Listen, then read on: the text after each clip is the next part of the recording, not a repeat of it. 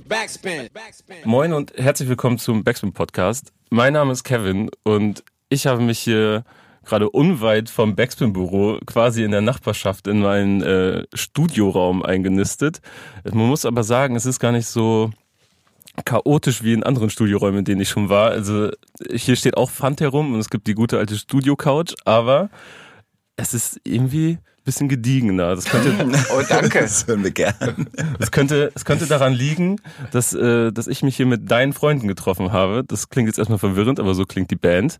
Und äh, falls ihr davon noch nicht gehört habt, dann liegt es das daran, dass ihr wahrscheinlich einen Ticken zu alt seid, denn deine Freunde machen Rap für Kinder und äh, sind damit sehr erfolgreich, füllen damit Hallen. Und ich glaube, ihr habt diesen Sommer, also allein festivalmäßig Open Air, vor insgesamt 50.000 Menschen gespielt um den Dreh. Das ist wahr. Das, das ist, das ist die Zahl. Ich habe sie auch vor ein paar Tagen erst gehört und sie wurde mir aus oder uns aus sicherer Quelle zugetragen, deshalb muss sie stimmen. Ja. Aber ist auch für uns relativ unglaublich. Vielleicht einmal auch kurz für die Leute da draußen, von denen du wahrscheinlich völlig zu Recht denkst, dass sie uns nicht kennen. Ja. Hallo, liebe Rap-Hörer da draußen. Wir sind die Band Deine Freunde. Wir machen Musik für Kinder und deren Eltern. Und das Ganze schon seit jetzt fast acht Jahren. Das ja. sollte man vielleicht wissen. Und das hat sich ganz schön, das werden wir bestimmt gleich auch noch besprechen, das hat sich auch rasant entwickelt. Ähm, ich, zuerst will ich euch, glaube ich, einmal kurz vorstellen, weil ihr habt durchaus interessante Biografien, wie ich finde. Und äh, umso witziger, dass ihr so zu, zueinander gefunden habt, denn äh, die eine Stimme, die ihr gerade schon gehört habt, die gehört Flo. Sorry. und äh, den könnte man kennen. Das ist mir nicht so damals so aufgefallen. Ich habe euch nämlich entdeckt, als ich, äh, das habe ich euch vorhin schon erzählt, als ich euren Auftritt beim Neo Magazin Royal gesehen habe. Äh, da gab es nämlich eine Kinderfolge. Da waren nur Kinder zu Gast und äh, sie war auch für Kinder gestaltet und da habt ihr dann gespielt und ich war total beeindruckt, wie ihr dieses äh, Kinder Fernsehpublikum, was glaube ich noch mal schwieriger ist, da jemanden in einer Fernsehshow so zu, zu begeistern und zum Tanzen zu bringen, ähm, total abgeholt und ich äh, habe das super vielen Freunden gezeigt, weil ich äh, davon sehr angetan war. Und dann habe ich dich wiedererkannt, Flo, weil ich dachte so, nee, den kenne ich doch irgendwo her. Und ähm, das liegt daran, dass du schon in der Band echt Drummer warst. Und danach, ich habe aber gesagt, das war, das ist doch Jim Pansen. Hast du gesagt? Ja. Du hast den Jim Pansen in mir erkannt? Ja. Freut dich das, Flo? Das freut mich ah, natürlich sehr. ähm, ja, das stimmt. Wusst, wusste nämlich auch schon zu deiner äh, Rapper-Karriere als Jimpansen, dass du der Ex-Drummer von Echt bist oder Drummer von Echt warst. Und mhm. äh, deswegen habe ich das alles so ein bisschen im Auge behalten. Und du hast dann aber, glaube ich, 2008 mit Rappen mehr oder weniger aufgehört und bist dann äh, ja bist in die Kita gegangen zum Arbeiten. Ja, also ich seit ich mit dem Rappen angefangen habe, habe ich damit eigentlich nie wirklich aufgehört. Aber es gab so ja, nach dem Ende von nach dem Ende von echt habe ich äh, auch schon mit dem neben mir sitzenden mhm. äh, Pauli übrigens, den du ja bestimmt auch gleich noch vorstellst, Safe, deshalb will ich das jetzt nicht ich vorwegnehmen. Ich wollte euch jetzt so ein bisschen klar, aber mit dem habe ich schon für Jim Pansen zusammen Musik gemacht. Also da hat Pauli auch schon damals ja. die Beats gebaut und wir haben schon musikalisch zusammengearbeitet. Und ähm, aber das war halt nie ein damit konnte ich jetzt nie meine Miete zahlen, beziehungsweise es hatte auch gar nicht so den Anspruch, mhm. ähm, jetzt Geld in die Kasse spülen zu müssen. Deshalb habe ich das eigentlich immer gemacht, aber mal mehr und mal weniger. Ja. Aber du warst schon immer krasser Fan. Ich war mega Fan Seit schon ich dich immer. kenne, bist du unfassbarer Rap-Fan. Ja, ja, du hast ja. mich ja sogar schon als ausgeprägten Rap-Fan ja, kennengelernt. Ne? Ja, das ist übrigens Lukas Stimme. Das ist Und Lukas, den ihr gerade schon gehört habt. Aber auch den wird Kevin euch sicherlich gleich noch vorstellen. Ja, vielleicht machen wir gleich bei Lukas weiter. Mhm. Du warst nämlich, und das, da schlagen wir dann auch gleich die Brücke von Rap zu, zu äh, Kinderunterhaltung. Du hast nämlich den Tigerentenclub moderiert. Mhm. Ich weiß gar nicht, ehrlich gesagt, ähm, wie aktuell der Tigerentenclub noch ist. Du hast ihn, glaube ich, so 2013, 2014. Den gibt es schon seit gefühlt 4000 Jahren. Ja, ich habe den nämlich als Kind immer geguckt. Das hieß mal ganz früher Disney Club. Das ist, ähm, dann hieß es Tigerentenclub, weil die dann, glaube ich, die Markenrechte irgendwie hatten. Also so, du bist wahrscheinlich auch mit Tigerentenclub ja, aufgewachsen, so Disney als Kind. Club sagt mir schon gar nichts Und das gibt es erstaunlicherweise, ich habe es schon geguckt, ähm, ich bin jetzt 31 und das gibt es immer noch. Und das habe ich 2014 mal gemacht. 60 Folgen lang. Und dann hat es mir gereicht weil es auch nicht so viel Spaß gemacht hat, das zu machen. Ähm, aber ja, das ist die Brücke zum Kinderding, genau. Und äh, wie kommt es, dass das nicht so viel Spaß gemacht hat? Äh, weil es sehr, also es ist halt so Kinderunterhaltung der, der 90er, 80er, 90er Jahre. Es ist so ein bisschen eine übrig gebliebene Sache, wie sich erwachsene Kinderunterhaltung vorstellen. Es ist sehr viel vorgegeben, es ist geskriptet, es ist relativ humorbefreit. Also immer wenn du, wenn ich probiert habe, irgendwie Humor reinzubringen, ist das im Keim erstickt und totgetrampelt worden. ähm, äh, ja, aber gibt's immer noch und gucken auch immer noch äh, ein paar Leute früh um sieben, wenn die Eltern noch schlafen. Das ist ja dieses Ding, Ach, ne? wirklich, das ist die Das kommt immer sonntags früh um sieben, wenn alle Eltern schlafen und äh, die Kinder den Fernseher anmachen. Die Kinder, die nicht diese Zeitschaltuhr am Fernseher haben, wo der Fernseher noch nicht angeht, die gucken das. ja, Ach, das ist quasi, das sorgt für die extra Stunde Schlaf dann noch. ja, genau. Okay. Das ist doch, kennt man doch irgendwie. Früher hat man sich doch immer rausgeschlichen am Sonntag, wenn die Eltern noch gepennt haben und hat früh Trickfilme gesuchtet. Normal. Ich weiß nicht, wie das heute ist bei Kindern, ehrlich gesagt. Weiß ich auch nicht. Flo, du weißt das am besten. Machen die das Ja, noch? ich Trickfilme muss- suchten am Sonntag? Die, sie versuchen es natürlich. Sie, genauso wie, wie sie versuchen, immer auch un, ungesehen an den Kühlschrank ranzukommen oder so. Bei uns im, im Altbau, wo alle Dielen knarren, können die sich halt nicht, so wie ich das früher konnte, heimlich über den Flur schleichen und ganz leise die Wohnzimmertür aufmachen. Das geht bei uns leider nicht. Deshalb werden sie Alles so- ertappt. So moderne Wohnungen, die alle mit Holz verkleidet sind, ohne Teppiche mehr, ne? Früher war alles in Teppich verlegt. Das Da war richtig, richtig schön Teppich. Barfuß Vielleicht auf so, dem Teppich. vielleicht so heimlich Joker Bra Videos auf dem Tablet gucken. Ja, so, genau, sowas eher. Ja. Das wäre es heute. Ganz kurz zum Tigerentenclub, weil das witzig ist, dass du Ja. das gerade ansprichst. Ich soll dich, lieber Lukas, recht herzlich grüßen von deiner ehemaligen Mitmoderatorin, die Muster, ich gestern ja. zufällig auf der Straße getroffen habe. Ach cool, hat die dich erkannt, Verrückte oder? Welt, oder? Kennst ja, wir du haben uns auch? beide so äh, kurz erkannt. Ach krass. Ja. Ja. die macht das immer noch. Ja, ganz herzliche Grüße. Ja, der, liebe Grüße zurück an Muster. Ähm, Wollte ich hier mal im ja, Backspin-Podcast ja jetzt die mochte ich übrigens gerade. immer sehr, sehr Ja. gerne. Mit Muster hatte ich eine sehr, sehr schöne Zeit. Das ist doch schön. Ja. Und der dritte im Bunde ist äh, Markus aka Pauli.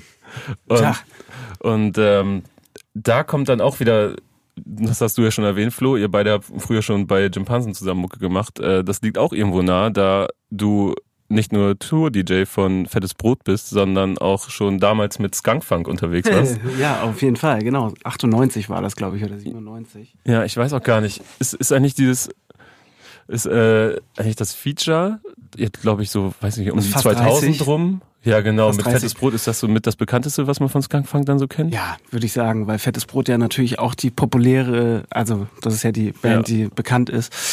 Äh, Und Skunkfunk gab es eine Zeit lang und wir haben auch ein Album gemacht, aber das Album ist dann quasi nie rausgekommen, weil wir uns ein bisschen verstritten, nee, nicht verstritten, Gab's also intern. bei euch? Das nee, wusste nee, ich es gar nicht. Beef, aber so quasi, es war, hieß dann ja, okay, das Album kommt, äh, soll nur auf CD rauskommen und das wollten wir dann nicht, wir wollten Vinyl und sowas. Wow, und dann gab's, ja, und dann gab es irgendwie kein Geld und hin und her und dann ist irgendwie alles nicht erschienen und dann haben wir auch, das war irgendwie, dann nicht mehr so gut. Und jetzt du nur noch Streams. Ja, und das war ja auch tatsächlich mit, mit Trainingslager, mit dem, mit der ganzen Combo aus. Wie so äh, ein Bootcamp. ja, genau. Das war, da haben wir uns jeden Mittwoch getroffen, haben Freestyle-Sessions gemacht im Radau äh, mit Teamsport der Band. Ich weiß nicht, ob du die noch kennst. Oh, jetzt wird's langsam dünne. Ja, Aber du bist auch schon extrem weit zurückgegangen mit ja du bist halt sehr weit zurück. Pauli sieht zwar nicht so aus, aber er ist echt ein Urgestein, ne? Ja, ein Du Urgestein. bist der Dieter Thomas Heck vom Hip-Hop.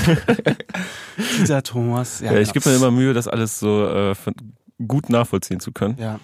Und Deshalb freuen wir uns auch endlich mal mit dem Backspin-Podcast reden zu dürfen, denn wie man sieht, Also ich bin, glaube die ich, ich glaube sogar, dass. Gangfunk auch mal ein Backspin, dass wir, glaube ich, da auch mal irgendwas hatten. das kann gut euch. sein. Aber das ist, ja, wie gesagt, es muss um 98, 99 gewesen sein. Äh, ab 2000 habe ich dann die Band Fettes Brot kennengelernt. Die sind dann auch immer zum Radau gekommen, haben bei den Freestyle-Sessions nicht mitgemacht, aber haben sich das angeguckt, mit uns mitgetrunken und gefeiert und hatten zu der Zeit keinen DJ. Ähm, und haben Ach, war Rabauke da gerade raus? Ich glaube, das war zu der Zeit, als Dennemann dann auch erfolgreicher geworden ist und Rabauke sich dann auch ein bisschen entschieden hat, für, bei Denne dann irgendwie zu sein. Über, dann sie- ja, Dann sorry, hatten sie, glaube ich, noch äh, DJ Germano. Ich weiß gar nicht, schöne Grüße, ich habe den nie kennengelernt, aber der war dann ein Jahr lang, ein Jahr lang da. Ähm, und äh, ja, danach haben sie mich kennengelernt, äh, mich gefragt, ob ich mit äh, ihnen zusammen nach Russland kommen möchte, weil sie mit dem Goethe-Institut da einen Austausch hatten. Also genau, das Goethe-Institut nimmt ja dann immer gerne mal deutsche Bands mit, die dafür die deutsche Sprache Antreten. antreten. Und genau, das habe ich dann mit denen gemacht und ab da war es dann quasi Liebe, Liebe auf den ersten Blick. Eine jetzt fast 20-jährige ja, Liebe schon, jetzt ne? nächstes Jahr 20 Jahre, also richtig crazy. Ja, übrigens Rabauke habe ich letztens festgestellt vor so ein paar Monaten. Der ist macht jetzt EDM und äh, produziert skandinavische Popkünstlerinnen. Ja und DJ Rabauke, ja. DJ Rabauke arbeitet auch sehr lange Zeit schon bei Apple. Äh, nicht bei Apple, bei Logic. Krass, das also was ja dann auch zu Apple jetzt mhm. gehört, aber der ist Mitentwickler bei Logic. Ja, und ich habe den letztes Jahr im Übel und Gefährlich bei einem 3 Plus Konzert getroffen und dann haben wir so ein bisschen da äh, oder vor zwei Jahren war das schon und dann habe ich ihm so Fragen vom von mir als jungen Vater an ihn als älteren Vater gestellt. Mhm. Dann haben wir so, so Vätergespräche nach dem Konzert, das wir sehr genossen haben, äh, geführt miteinander. Das, das war irgendwie total schön. Ähm, um, da schlägst du ja fast schon wieder den Bogen zurück, denn. Gern geschehen. Ich, ich, ich glaube, das lasse ich am besten mal euch machen, äh, einmal aufdröseln, wie ihr denn dann überhaupt zueinander gefunden habt. Also es gab ja dann scheinbar schon so lose äh, Verbindungen zueinander, ähm, aber wie kam es dann dazu, dass ihr überhaupt auf den Trichter gekommen seid, okay, wir machen jetzt Rap für Kids? Also äh, genau, Florian und ich kannten uns quasi dann auch durch die echt fettes Brotzeit, haben wir uns quasi ja schon ab und an mal gesehen auf irgendwelchen Veranstaltungen oder bei Konzerten. Dadurch haben, glaube ich, schon, schon kennen, schon schätzen gelernt. Ja, ich genau. war sehr Fan. Ich war sehr Fan damals. Ich wusste auch schon, dass du Beats baust und so und habe ja bestimmt ein halbes Jahr gebraucht, bis ich dich gefragt habe, ob ich auch mal Beats von dir haben darf. Und ich glaube, es ist tatsächlich auch ein bisschen durch unseren jetzigen Manager Danny Engel im Wischen zustande gekommen, weil ich den auch schon kannte, weil er Tourmanagement bei Fettes Brot gemacht hat. Und bei euch war er ja auch quasi als, zum, weiß ich gar nicht, hat er bei euch Management gemacht bei Echt? Nee. Doch eine Zeit lang mal. Oh, okay, Zeit. genau. Ja, und dadurch, glaube ich, ist dann auch ein bisschen der Kontakt zustande gekommen. Und dann haben wir uns halt erst so gekannt und noch und dann also uns bestimmt schon zwei Jahre erstmal nur so gekannt durch irgendwelche genau. Begegnungen, bis wir angefangen haben, auch Musik miteinander zu machen. Vorher haben wir nur geknutscht. Vorher immer nur geknutscht und äh, dann später angefangen, Hip-Hop und Rap-Musik ja. miteinander zu machen. Und ein bisschen später hast du parallel, damit hatte ich aber gar nichts zu tun, mit Lukas wiederum angefangen, elektronische Musik zu machen. Ja, weil Pauli hat sich dann nämlich so ein bisschen vom starren Hip-Hop äh, gelöst und hat auch Elektrobeats angefangen zu bauen. Das auf, also genau, das ist halt so tatsächlich auch durch fettes Brot ein bisschen entstanden, dass quasi ich ja nicht nur engstirnig dann weiter Hip-Hop Beats gemacht habe, sondern man hatte, ist ja dann quasi auf Festivals aufgetreten, mhm. wo auch komplett andere Genres ja natürlich gespielt haben und dadurch ist mein Horizont natürlich auch erweitert worden. Ähm, und habe mich dann äh, fand natürlich auch andere Musik viel interessanter. Also oh, nicht viel, aber auch, auch interessant. Auch interessant. Und Pauli und ich, genau, Pauli und ich als dieses Hip Hop. Als dieses Hip Hop Musik. Und Pauli und ich kannten uns und ich konnte halt ein bisschen Klavier spielen und dann haben wir angefangen Sachen zu bauen und haben die auch mal auf Soundcloud und so veröffentlicht, war jetzt aber irgendwie kein Riesenprojekt und dann saßen wir irgendwann mal zu dritt bei Pauli und da habe ich dann auch Flo kennengelernt und der hatte zu dem Zeitpunkt die Idee, lass doch mal was aufnehmen für die Kita, in der ich arbeite. Genau. Weil mich da so ein bisschen das musikalische Programm, was den Kindern angeboten mhm. wurde, das es ist halt super beschränkt gewesen einfach. Ne? Mhm. Ne? Das wurde mir dann irgendwann so klar, dass das, dass es da so wahnsinnig wenig gibt, was man Kindern anbietet und so super viel, was woraus wir Erwachsenen irgendwie auswählen und uns entscheiden können. Und ähm, weiß ich noch, haben wir uns zu dritt getroffen bei Pauli und äh, sofort auch angefangen, Musik zu machen. Also Ohne Lu Reden. Lukas eigentlich. und ich haben uns so auf, auf persönlicher Ebene eigentlich gar nicht ausgetauscht und wir hatten schon unser erstes Deine Freunde-Lied fertig, bevor wir irgendwelche Sachen über uns als Person wussten. Ich wusste noch nicht mal, wie du mit Nachnamen heißt, ja. als wir schon unseren weißt ersten Song irgendwas mit ja, der Vorname ist auch wichtiger. Aber ja, so war das. Wir haben das gar nicht groß geplant oder so, sondern wirklich uns einfach Geflasht, reingestürzt, ne? angefangen ja. zu flashen, wie der Hamburger sagt, und direkt Musik zusammen gemacht. Und es hat so gut funktioniert, dass wir damit einfach auch nicht mehr aufgehört haben. Ja, übrigens, ähm, kennt ihr das, wenn, wenn man wirklich diesen Zeitpunkt verpasst, jemand nach seinem Nachnamen zu fragen? Ja, klar. Oh ja, und, dann und, irgendwann wird's, und irgendwann wird's einfach nur noch unangenehm. Man kennt denjenigen eigentlich schon gut und dann ist ja auch, kommt der Moment ja auch nicht mehr zustande. So, ja, übrigens, aber noch schlimmer was ist ich dich schon immer mal frage. Ja, ich habe auch immer um diesen Ordnungsfimmel in meinem Handy, dass ich alle mit Vor- und Nachnamen einspeichere.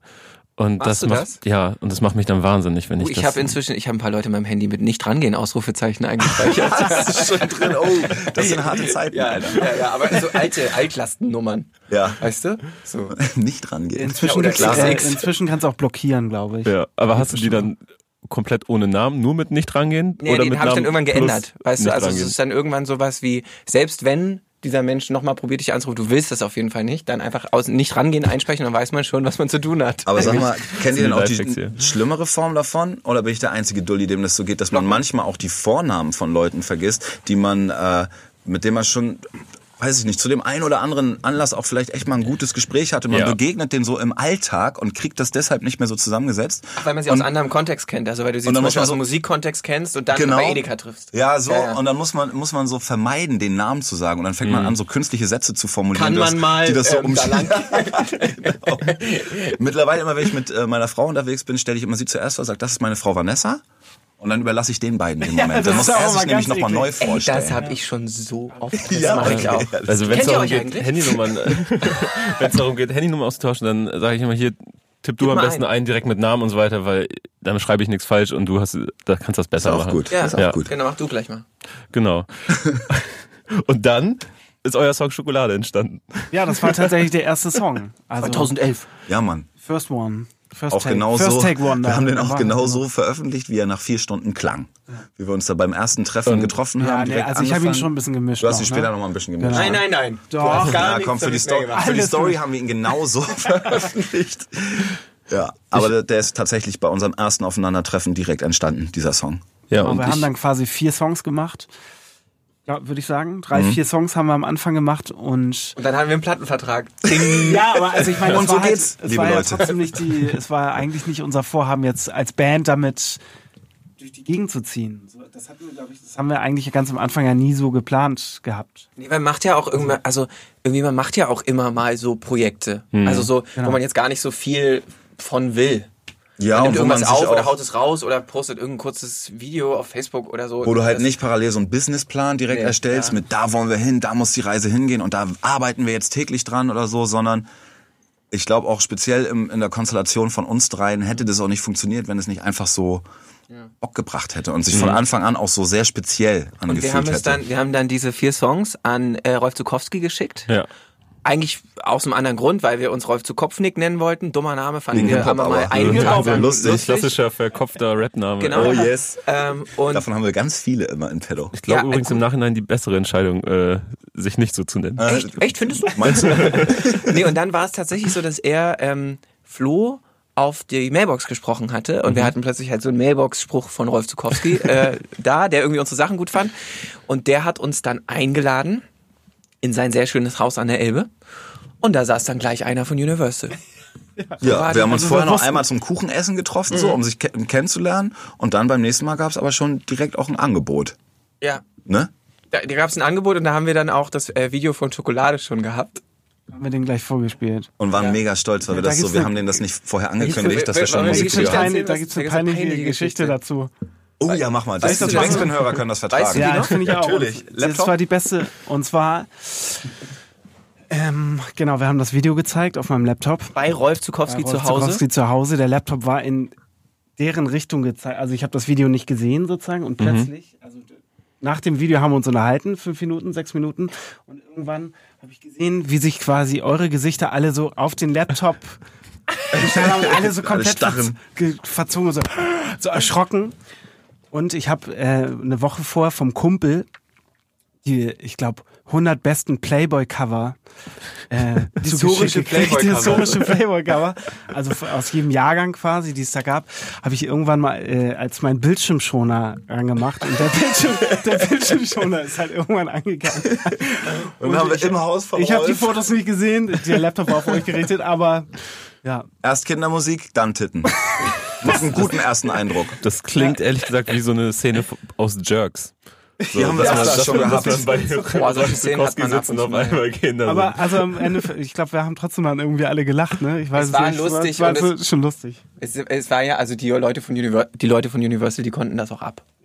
War Und nicht- Rolf also selber auch. Das konnten wir am Anfang noch gar nicht so einschätzen, wie, wie locker er eigentlich ist als Typ oder sonst was. Das hat sich dann ja erst so im Laufe der Jahre entwickelt, dass man sich irgendwie näher und tiefer kennengelernt hat. Aber zum, im ersten Moment Zeitpunkt, wussten ja. wir nicht, konnten ihn überhaupt nicht einschätzen und wussten nicht, wie schlimm das jetzt ist. Zu dem Zeitpunkt hätte es auch sein können, wie dem Weihnachtsmann Pornos zeigen.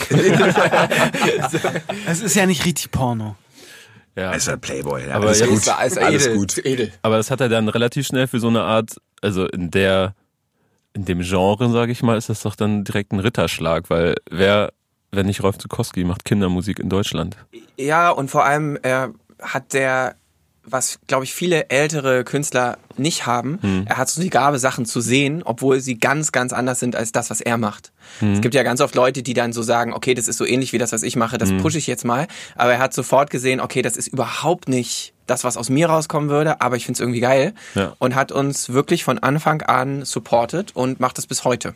Und obwohl es da natürlich musikalische Unterschiede gibt, die ja auch jeder auf den ersten Blick erkennt zwischen Rolf und uns, ähm, hat er trotzdem, gibt es trotzdem viele Ebenen, wo wir auch so von ihm lernen konnten im Laufe der Jahre. Und eine Sache, die uns zum Beispiel total verbindet oder die wir gleich machen, ist, dass auch er ähm, seinem Publikum immer auf Augenhöhe begegnet ist, obwohl das halt auch zu größten Teil, Teilen aus Kindern bestand mhm. und er die aber nicht ich sag mal so verarscht hat oder für dumm verkauft ja. hat, sondern die als Publikum ernst genommen hat. Und das ist ja was, was wir auch machen. Ja. Das war ja auch, der hat in den 70ern ja damit angefangen, das zu machen. Und das war damals ja auch seiner Zeit voraus. Das darf man nicht vergessen. Nur weil das heute dieses klassische Kindermusik-Ding ist, was Rolf Zukowski repräsentiert. Mhm. Damals war das krass.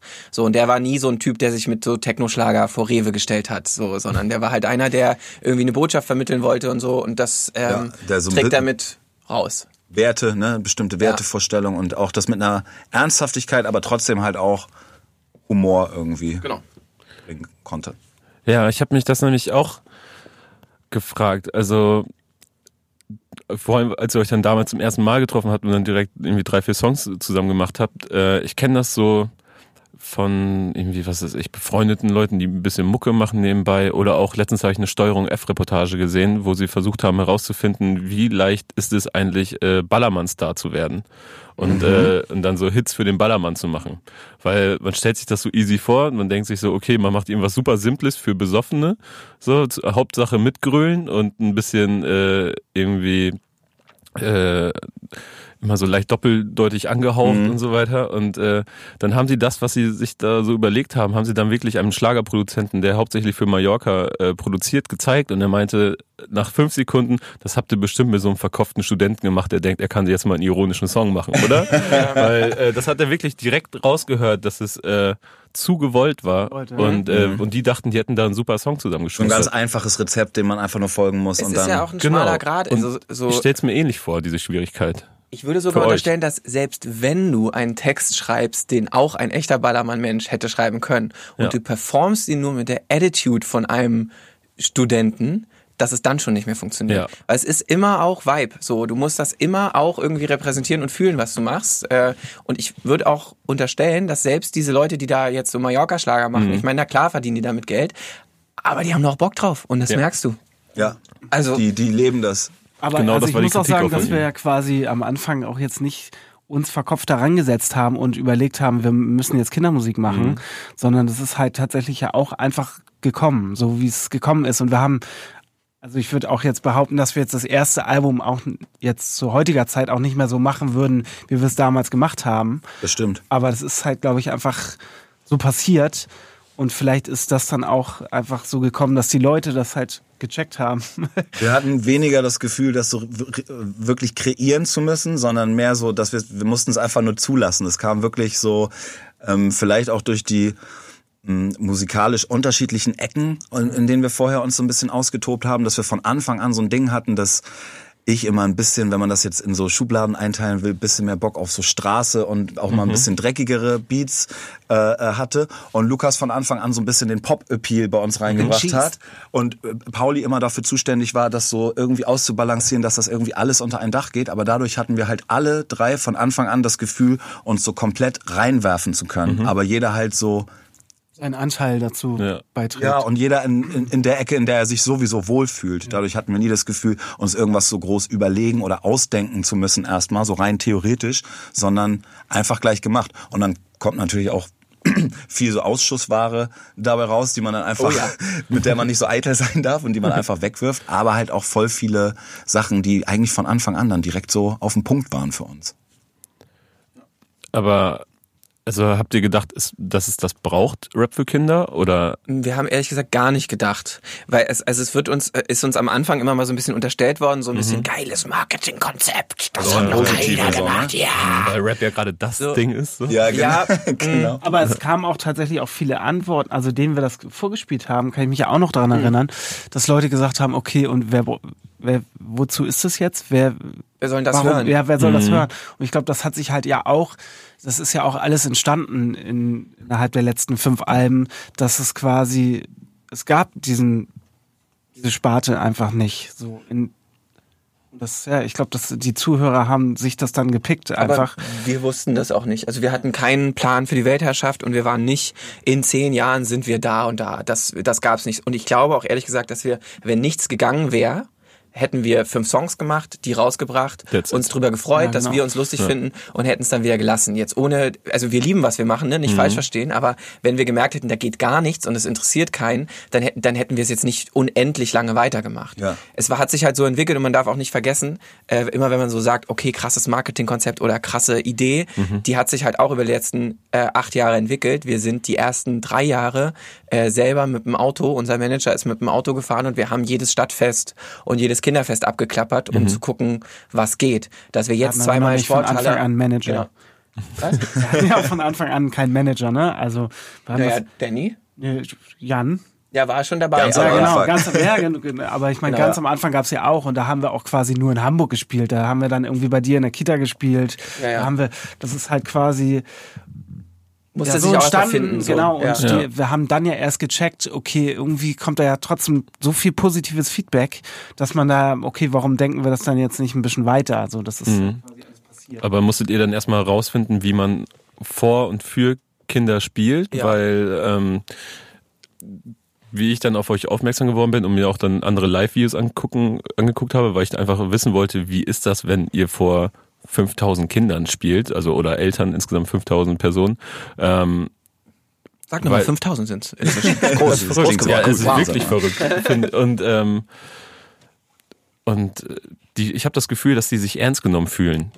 Und dass, und dass äh, sie das Gefühl haben, auf einem richtigen Konzert zu sein und nicht auf einem auf einem musikalischen Nachmittag, wo mhm. wo dann das Mitklatschprogramm ist. So kenne ich das noch von den was weiß ich Karnevalsfeiern oder so von meiner Schule früher solche wo die Nachmittage. Kinder abgegeben werden. Genau so und dann genau. werden die irgendwie einfach Hauptsache sie haben was zu tun nach dem Motto mhm.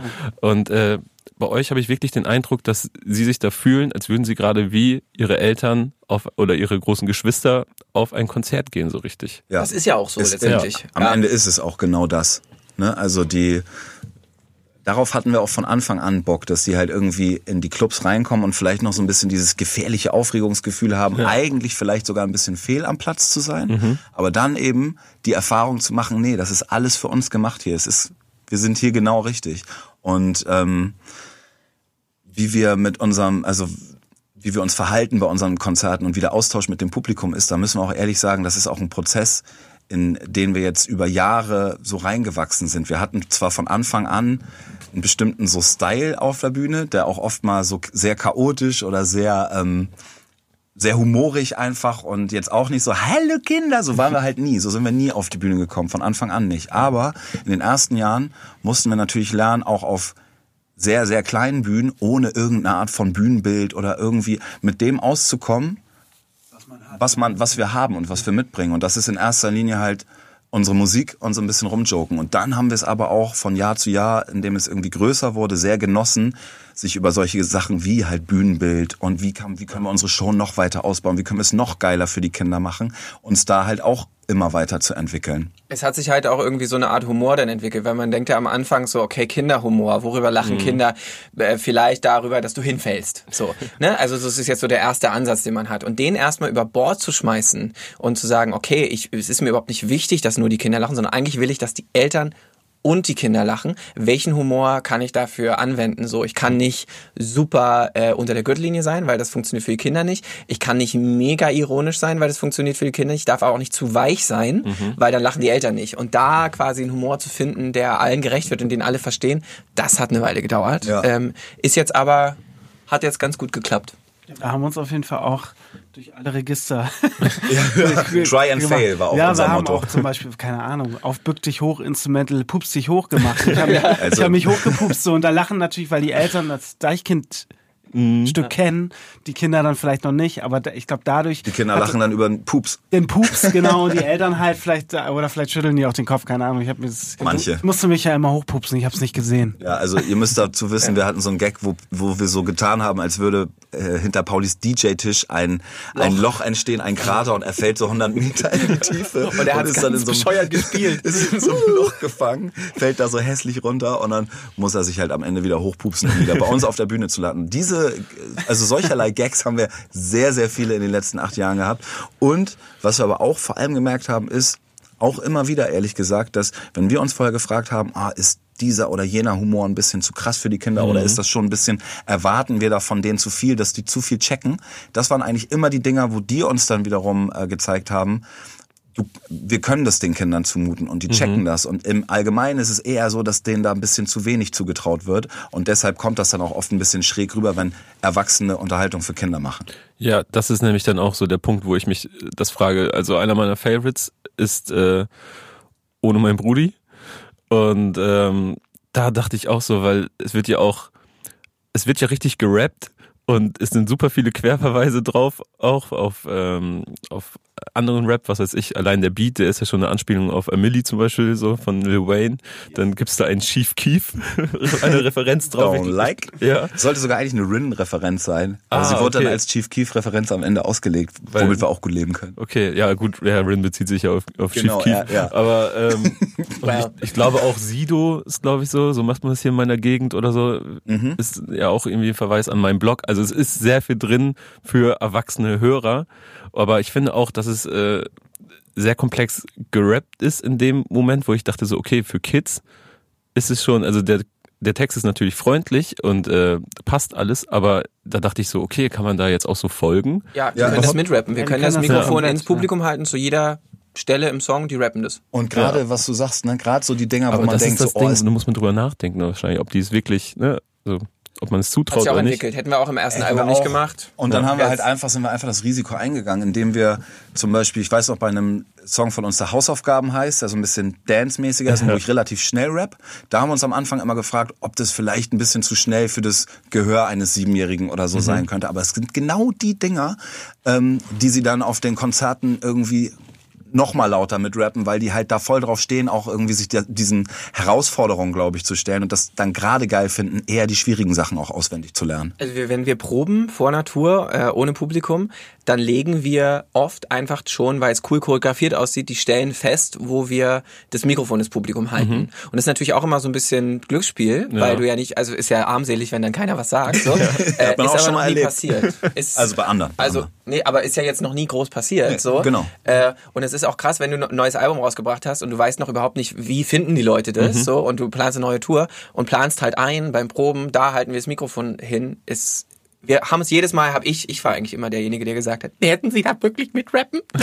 so, und haben sie aber immer gemacht. Also, Ja. ist ehrlich gesagt krass. Ich glaube aber, es liegt auch daran, dass die äh, Musik noch viel intensiver hören, als es vielleicht Erwachsene machen. Weil wenn du ein neues Album gut findest, dann hörst du es halt vier, fünf Mal so und äh, hast es irgendwie nebenbei mal an. Aber wenn Kinder ein Lied gut finden, hören die das halt 80 Mal am Tag. Ja. Und bis ihre Eltern sich ritzen. Und das, sind noch, das, das ist noch nicht diese neue Streaming-Taktik mit hier äh, äh, die Fans Streamt anweisen, die das immer Eins. so im Loop zu machen, streamt uns auf die Eins, sondern Nein, nein. bei uns hören sie es dann auch wirklich jedes Mal. Ja. Äh, Genau, das ist wirklich ein Unterschied. Und ich glaube, deswegen kommen sie auch so krass vorbereitet auf die Show. So, mit ihren Eltern. Ja. Und die Eltern übrigens auch. Also so, die fühlen sich natürlich irgendwie auch verstanden. Das ist, glaube ich, so wie wenn man zusammen einen Pixar-Film guckt. Den guckst du als Eltern auch anders, Auf, als du den als zwei Ebenen. Kind guckst. Und wenn wir das gefragt werden, ich finde es halt auch geil, wenn die Kinder mal was nicht verstehen, weil dann fragen sie. Fragen Sie halt noch Wir machen das und oft mit halt ihren mal Eltern im Auto Ja. zusammen oder so. Und für uns, das war jetzt auch von, nicht von Anfang an so, aber ging relativ schnell los. Für uns ist das halt auch total, total schönes Gefühl, da äh, was zu machen live, wo beide Parteien ihren Spaß dran haben und ähm, und auch so dann die melden uns das halt so oft zurück daher wissen wir das so gut äh, dass sie danach gemeinsam irgendwie im besten Fall sehr glücklich als Familie nach Hause gehen und so ein Erlebnis haben wo sie was sie einfach alle feiern und halt nicht ein Teil nur so aus Höflichkeit mitkommt und dann so, weißt du, gute mhm. Miene zum bösen Spiel macht, sondern da wirklich alle ihren Spaß dran haben. Das ist doch geil, wenn dann der Vater irgendwie erklärt, das ist ein Querverweis auf Setzt the Sound of the Police. mein Junge, den spiele ich dir mal vor. ja, aber ist das dann auch... Ähm also da kann ich mir vorstellen, dass ihr dann da besonders viel Spaß dran habt, da eure eigenen Referenzen noch irgendwie drin zu verpacken für die Eltern. Und ihr habt ja, glaube ich, auch irgendwo mal erzählt, dass ihr dann angefangen habt, äh, so ähm, Klischees aufzugreifen und so klassische Elternsprüche äh, zu verwursten, wenn man dann zu was weiß ich, mein lieber Freund, ich zähle bis drei. Ja, sehr gutes Beispiel. Ja. Oder äh, Hausaufgaben finde ich auch. Da krache ich mich übrigens gerne beim Video weg, weil es so herrlich albern ist. Und gut hässlich. Ja, dieser, dieser Positionswechsel am Keyboard ist Wahnsinn. Mhm. Danke, dass du den bemerkt hast. Geil, Wir ja. haben uns auch sehr viel Mühe mitgegeben. Ach, der ist ja noch nie angesprochen worden. Das stimmt. Ja, da haben wir uns wirklich lauthals weggekracht. ähm, aber also da fühlt man sich ja sicherlich auch als Elternteil hier und da mal ertappt, weil äh, allein äh, der Hausaufgaben-Track, wie es dann so, äh, ja, ist einfach die ganzen Klischee-Entschuldigungen, aber auch so, wie man es von früher kennt, werden da eigentlich aufgegriffen. Ich glaube, dass die sich dann in unserem Fall vielleicht nicht oft so unangenehm ertappt fühlen. Das Gefühl kennt man ja auch, wenn man mhm. so unangenehm ertappt wird, sondern dass das eher so ein, so ein, so ein so ein humorvolles irgendwie ertappt werden äh, ist, wo man auch merkt, so okay, wenn die Jungs ein Lied darüber gemacht haben, dann sind wir scheinbar doch nicht die einzige wahnsinnige Familie, die immer wieder diese die ätzenden Sprüche bringt oder so, sondern äh, dann geht's ja anderen Menschen da draußen auch so und das hat ja tendenziell eher was Tröstenderes, als dass man mhm. sich dann dafür schämt oder so. Und und ich glaube auch, dass es, äh, dass wir dabei helfen, zu sagen, dass auch Familien Humor haben. Weil ganz oft ist es ja so, Leute kriegen ein Kind und werden dann nur noch als Mama und Papa wahrgenommen. Ja. Die irgendwie über allem schweben, alles richtig machen, die glänzenden Vorbilder sind. Aber das ist ehrlich gesagt für Leute, die auch Humor haben, nicht immer nur die coolste Bezeichnung irgendwie, du bist ja. jetzt die Mama von so. Und äh, ich glaube, wir können diesem wir geben dem so ein bisschen eine Stimme, dass auch Eltern coole Leute noch sind. So. Dass du auch eine und, coole Familie sein kannst, wenn ja. man sich mal zwischendurch anschreit oder irgendwie diesen ganzen, diesen ganzen Wahnsinn halt erlebt, der in den heile Weltfamilien, die manchmal so nach außen äh, äh propagiert und getragen werden, halt nicht vorkommt. Ähm, die haben immer eine Gruselpuppe im Keller. Solche Wir haben ja gerade äh, Cheese, Cheese auch rausgebracht. Ich weiß nicht, ob du den schon gesehen hast, den Song, ja, das ich. Video. Und da geht's ja auch ein bisschen darum, dass die Kiddies einfach nur durchgehend fotografiert werden. Dass man hm. Und sehr viele Fotos macht von seinen Kindern. Und ein Kumpel von mir gestern meinte zu mir, ja ey, ihr habt so recht, ey. Ich habe auch, als ich da gestern drüber nachgedacht habe, so viele Fotos auf meinem Handy von meinem Sohn und ich muss eigentlich mal, ich muss mal ein bisschen aufhören damit. Wir nehmen uns da ja selber nicht raus, ne? Ich mache das bei meinen beiden Kindern, ich ertappe mich halt auch richtig oft, wie ich genau diese Sachen mache, mhm. die wir in unseren Songs beschreiben. Und es ist dann aber nicht mehr so ein, oh Gott, das ist so schrecklich, dass ich das tue Gefühl. Wir machen das ja auch nicht anklagend, sondern mhm. versuchen das immer so auch irgendwie mit so einem Augenzwinkern und ey, ja, ist so, ist nicht immer cool, aber ist auch ist auch wie es ist, ist auch okay. Wir, wir jagen jetzt unsere Hörer nicht in die Hölle für irgendwelche ja. nervigen Sprüche, die sie ab und zu mal droppen. Und es ist halt auch so ein bisschen, wir suchen immer nach Themen, die schon immer da waren. Mhm. So, weil also fotografieren ist ja jetzt nicht erst seit den Smartphones so ein krasses Thema, sondern ja. Kinder sind ja immer schon in allen möglichen Situationen äh, fotografiert worden. Mhm. Und wir sind jetzt, glaube ich, keine Band, die jetzt immer am Zahn der Zeit äh, äh Zeitgeistthemen aufgreift. Also wir würden jetzt nicht einen Song über TikTok machen. So. Und, ne, also, das auch wieder mal in der TikTok heißt, fällt mir gerade Das ist die Uhr.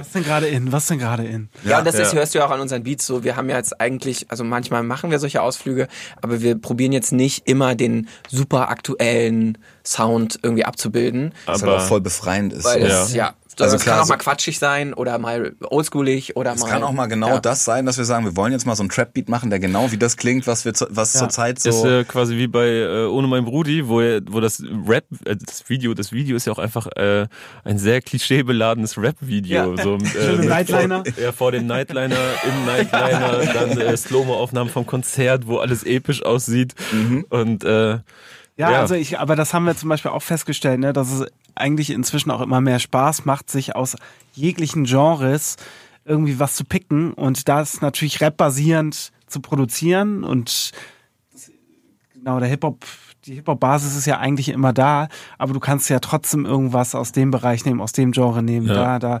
Und das ist halt schon geil, weil also sich dann halt jeder auch natürlich sein, sein Lieblingslied da rausziehen kann. Und wenn du so die Freiheit oder wenn wir uns einfach die Freiheit nehmen zu sagen, wir machen jetzt so ein 2019 Trap-Ding oder ja. so, ist halt das gute Gefühl daran, dass wir das kurz mal machen, aber nicht da bleiben müssen und, mhm. und, und, und nicht immer diesem Zeitgeist hinterherjagen müssen, sondern dann halt wirklich, weil wir die Mucke gerade feiern und Bock haben, so einen Track mal zu machen. Das Schöne ist ja auch, dass man, also meiner Meinung nach, merkt, dass ihr euch da nicht an irgendetwas bedient und äh, etwas auf die Schippe nehmt und äh, sondern äh, daraus, also ihr wisst, was ihr tut und äh, daher stammt und das merkt man. Also dass ihr äh, das halt aus Spaß an der Freude macht, äh, die ganzen mhm. Referenzen und nicht um irgendetwas aufs Korn zu nehmen. Nee, wir finden auch unsere Musik wirklich selber gut. Also ja, ja, so ist es nicht. Ne? Das kann man, ja, es, muss, es kommt auch, äh, es kommt auch erst raus, wenn es, wenn wir es alle gut finden. Ne? Also ja. es ist jetzt nicht so, okay, den Song machen wir jetzt auch noch irgendwie, weil wir brauchen noch einen Song oder Aber so. du meinst, meinst vielleicht auch sowas wie, dass wir, wenn wir jetzt Autotune benutzen, was ja die Geister da draußen irgendwie extrem spaltet, dass wir das halt nicht extra absichtlich scheiße machen oder genau, so. es gibt das verarschen. wenig Schlimmeres als ironische Trap-Songs zum Beispiel Aha. oder ironisch auf Straße zu machen. Ja.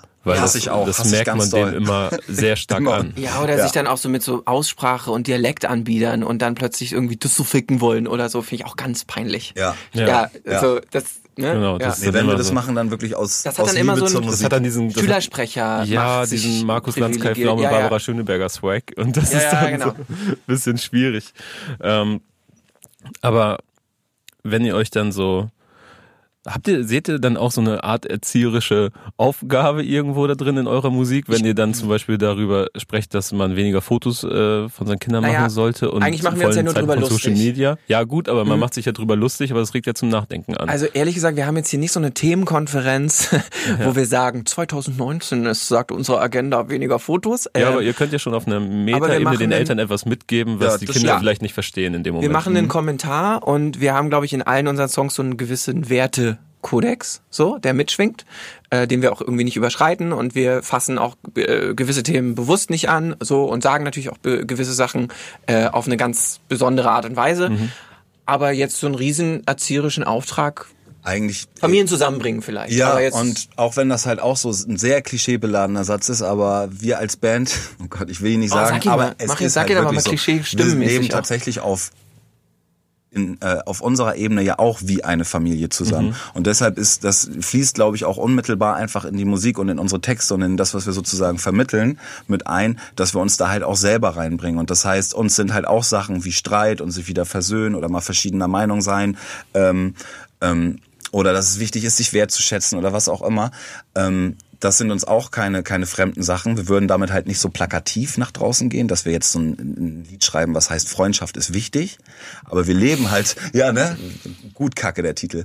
Aber wir, wir leben das halt trotzdem und deshalb fließt das auch irgendwie mit ein in unsere Musik und dadurch glauben wir schon, dass wir jetzt kein, kein Gift in die jungen Köpfe da draußen irgendwie reinschütten wollen, sondern dass wir irgendwie, dass es uns um etwas Positives geht. Selbst wenn wir, selbst wenn wir ein Lied über knallende Türen und Streit zu Hause machen, versuchen wir das so zu machen, dass es am Ende irgendwie was Versöhnliches hat oder ähm, so, dass es dazu anregt, irgendwie, dass man sich, dass man miteinander spricht oder dem anderen auch mal zuhören soll oder sonst was. Sowas scheint immer durch, aber wir sind, ähm, wenn es so zu plakativ oder zu doll wie so ein Kalenderspruch an der Wand wird, da sind wir halt raus, weil das ist uns dann einfach zu kitschig. Und gerade Kinder werden so oft mit schon zu viel Kitsch mhm. überhäuft. Da müssen, da haben wir keinen Bock so mitzumachen. Außerdem ist Rap die Möglichkeit, die Sachen halt auch anders zu sagen, als, als es schon irgendwie so oft getan wird und direkter. Ich glaube, es gibt bei uns einfach generell so den Kodex, dass wir ehrlich sind, äh, wenn wir äh, von unseren Fans Sachen gefragt werden. Und das betrifft sowohl unsere Musik, als auch wenn sie uns nach der Show fragen, trinkt ihr Bier?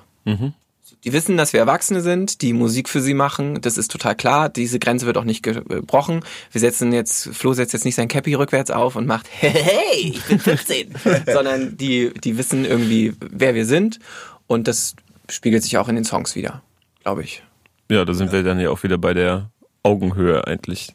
ja, schon. Wir haben auch wirklich gemerkt, man muss das nicht machen. Man muss sich als Erwachsener, wenn man sich mit Kindern unterhält oder austauscht, musst du nicht so tun, als wärst du selber auch ein Kind. Mhm. Im Gegenteil, da sind die oft genervt von und so und äh, die fühlen sich nicht nur ernster genommen, sondern man nimmt sie ja auch tatsächlich ernster, wenn man das eben nicht macht, diesen unnötigen Schritt, sondern wir sind erwachsene Personen. Wir können im Bus, wenn wir wollen, abends noch ein Bier oder sogar manchmal ein Wodka trinken und müssen keine Angst haben, dass das jetzt unsere Karriere zerstört, weil so waren wir von Anfang an und wir haben denen nie was anderes verkauft. Ja. Hab Säufer. Ekelhaft. Wir waren schon immer Säufer. Die Kinder, wir waren schon immer Die Säufer. Kinder, da waren wir von Anfang an ehrlich mit. Wir haben immer schon gesoffen. Und das ändert sich auch nicht. Auch nicht für euch. Prost. Ich geh mal, ne? Ja, du bist doch der größte Säufer. Ja, Du bist doch das stimmt, Schlimmste das von allen. Äh, Gleich auch Kölner Dialekt dazu. Ja, gleich.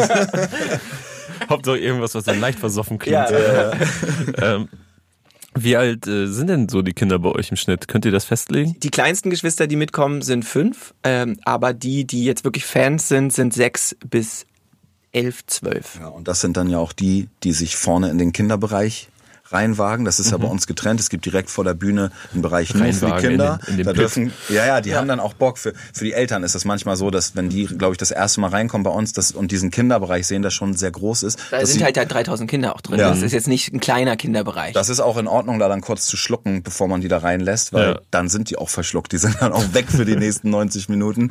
Und mit, auch mit diesem Vertrauen versuchen wir halt irgendwie gut umzugehen. Aber kriegen glaub- Armbänder, also organisatorisch Ihr das so. glaube ich, auch wirklich so Ordner, die dann Ja, genau, also wir haben auf großen schauen, ob Shows- es allen gut geht. Wir haben Genau. ein eigenes Team dann dabei auf großen Shows von Leuten, die wir kennen und mögen, äh, die Erzieher sind. Und ähm, die Kinder kriegen beim Einlass Armbänder und da können die Eltern die, die ihre Handynummer raufschreiben. Und die Kinder kriegen halt so ein Infopoint gezeigt. Da ist eine große Figur, irgendwie sowas. Und da können sie sich melden, sollten sie sich alleine fühlen oder wegkommen. Und wenn dann da so Sicherheitspersonal irgendwie ist, was, was sonst gewohnt ist, irgendwelche Besoffenen rausziehen und rausschmeißen zu müssen, dann werden die von äh, unserem Team wieder an, am Tag unseres Konzertes ein bisschen sensibilisiert, dass es heute halt eher darum geht zu gucken, sieht irgendwo ein Kind verloren aus, irgendwie, weißt du, du, die, du siehst es den Kindern ja Was an. heute wenn nicht die die große Hells Angels Nacht ist, sondern Kinderkonzert. muss man denen auch manchmal noch klar machen, dass sie in ihrem Umgangston ein bisschen vorsichtiger werden müssen vielleicht.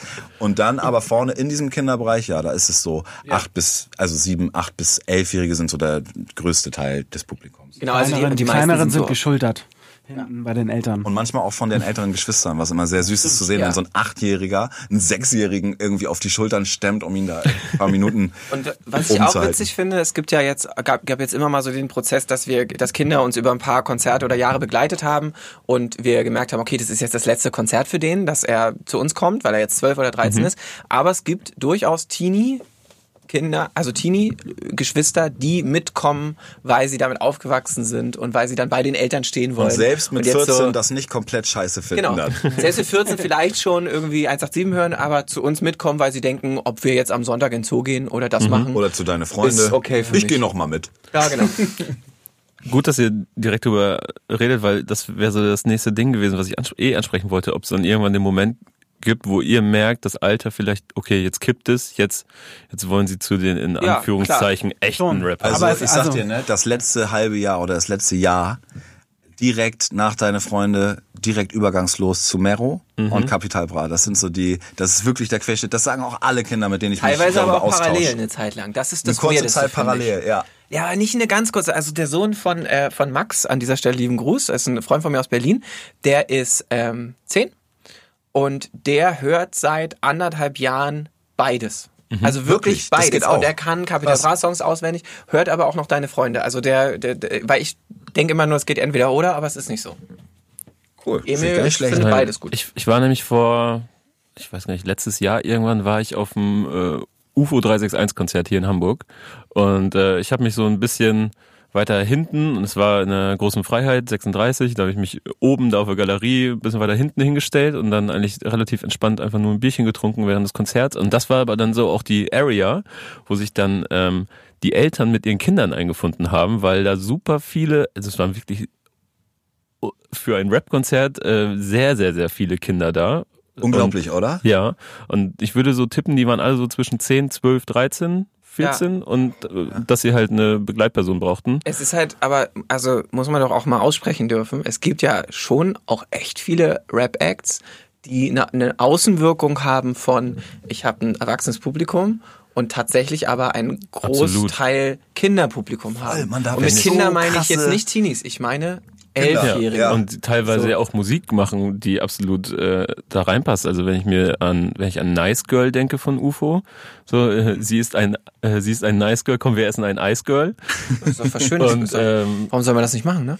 Und ähm, was was war noch? Aber Dardan zum Beispiel, der auch, mhm. ähm, also ich habe auch den Eindruck, dass viele Künstler äh, damit spielen und so gucken und so Buzzwords benutzen und so schauen, okay, was ist denn gerade in der Zielgruppe von Alter X bis Y ähm, so angesagt und was weiß ich in den Trends und dann äh, absichtlich Sachen wie Fortnite einbauen und so in ihre Refrains. Hey, ja. Ne? Interessanter Gedanke. Ich, ich habe aber auch schon so Überraschungen erlebt, dass das wäre vor zehn Jahren auch noch nicht möglich gewesen. Kannte ich so nicht. Zum Beispiel war ich auf einem Nemo-Konzert, Nemo und mhm. Hannibal. Ja. Da war das genauso. Das waren auch wirklich, da waren auch hinten vielleicht ein paar Ältere, aber vorne waren einfach Kinder. So, es waren irgendwie Zwölfjährige und deshalb musste das Konzert auch super früh anfangen, also pünktlich, dass das, glaube ich, dann nicht bis weit nach 22 Uhr oder höchstens mhm. 22 Uhr geht oder so.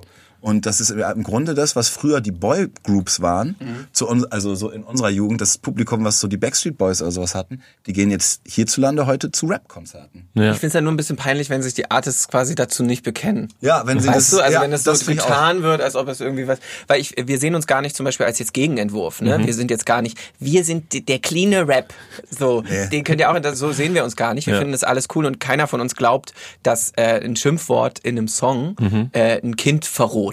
Ja. Sofort. Glaube ich nicht. Ja. Also so bin ich mir sicher, aber ich finde es komisch, wenn man sein Publikum so, wenn also wenn man Teil weglügt, so. weil man sich irgendwie cooler hinstellen will. Also ich so. muss ja. auch sagen, äh, bei, auf der Fettes Brot Tour, die jetzt gerade letztens war, da waren auch trotzdem sehr viele Kinder mit ihren mhm. Eltern da. Also die Generation hast, also ich meine, Fettes Brot ist ja dann auch noch mal eine andere Generation, ja. wo du die Eltern hast quasi, die da hingehen, die in unserem Alter jetzt sind, die aber auch schon Kinder haben und die gehen mit ihren Kindern auch zu den Broten und feiern das auch ab. Aber ne? das ist so ein bisschen dieses Sportfreunde Stiller äh, Phänomen Ja, auch, oder ne? Crow, ne? Was ja, wahrscheinlich das, ja. Genau, Crow Konzert war ich auch, das auch sehr kinderlastig. Aber der lässt es auch nach außen hin nicht so anders aussehen. Also Crow hatte schon immer so ein buntes Publikum, fand ich, und das wussten auch immer alle, dass zu Crow irgendwie alle gehen können.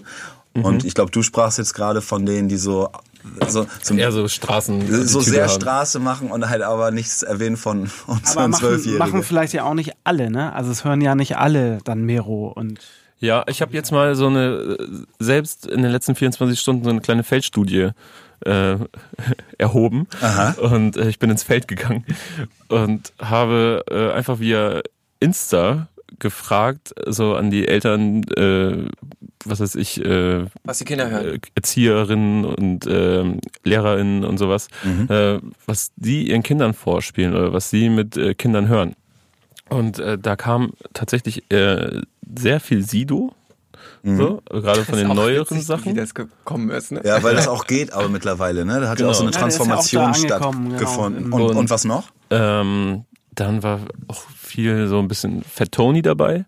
Mhm. Mackis. Ihr wart dabei. Dann yeah. und dann haben wir aber auch ganz viele. Ich habe nämlich auch noch gefragt, wo denn dann inhaltlich oder rhetorisch die Grenze ist.